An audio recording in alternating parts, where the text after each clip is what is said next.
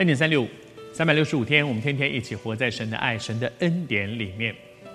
我要鼓励你，每一天不只是听短短的恩典三六五，真的打开圣经，即便啊，你你在手机里面或者电脑里面有一些圣经的程式，没有关系，就打开来读。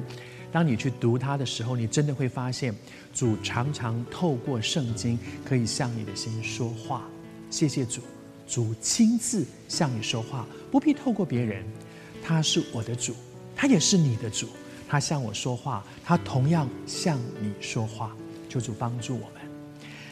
这几天我们读到雅各跟以扫这一对双胞胎的兄弟斗了一辈子。但是谢谢主，在基督里，两个人生命都有改变。雅各一直自己吓自己，因为他认定哥哥就是二十年前那个哥哥。二十年前的哥哥暴躁，二十年前的哥哥放下话来说：“爸爸一走，他非杀我不可。”所以二十年来，他一直被这个可怕的印象所恐惧、所惧怕。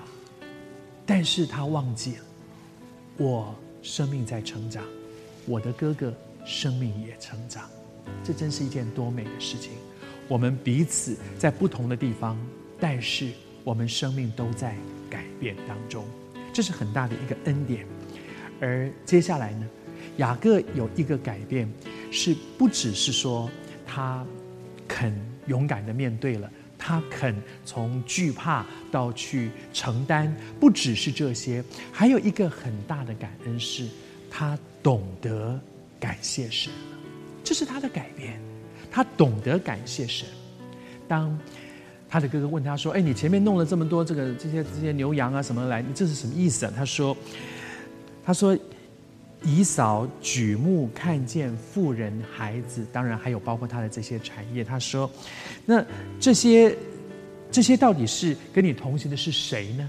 雅各怎么说呢？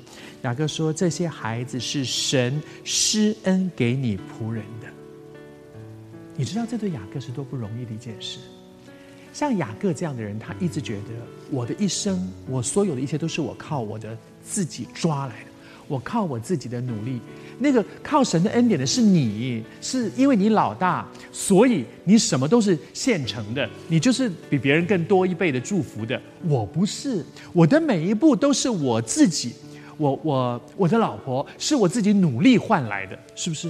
我的财产是我自己跟我岳父斗智换来的，他的每一样东西都是我靠自己所努力得来的。但是此刻他发现，他也承认，就算我再努力，如果上帝不恩典施恩于我，我根本没有办法拥有这些。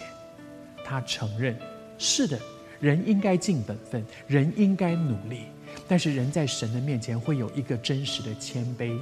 雅各终于在神的面前谦卑下来，他说：“这是神施恩给我的，谢谢主，因为他真的发现，如果不是上帝的恩典，我根本留不住这些，我再努力也留不住。就算这些都留住了，我的命没有了，还有什么用呢？”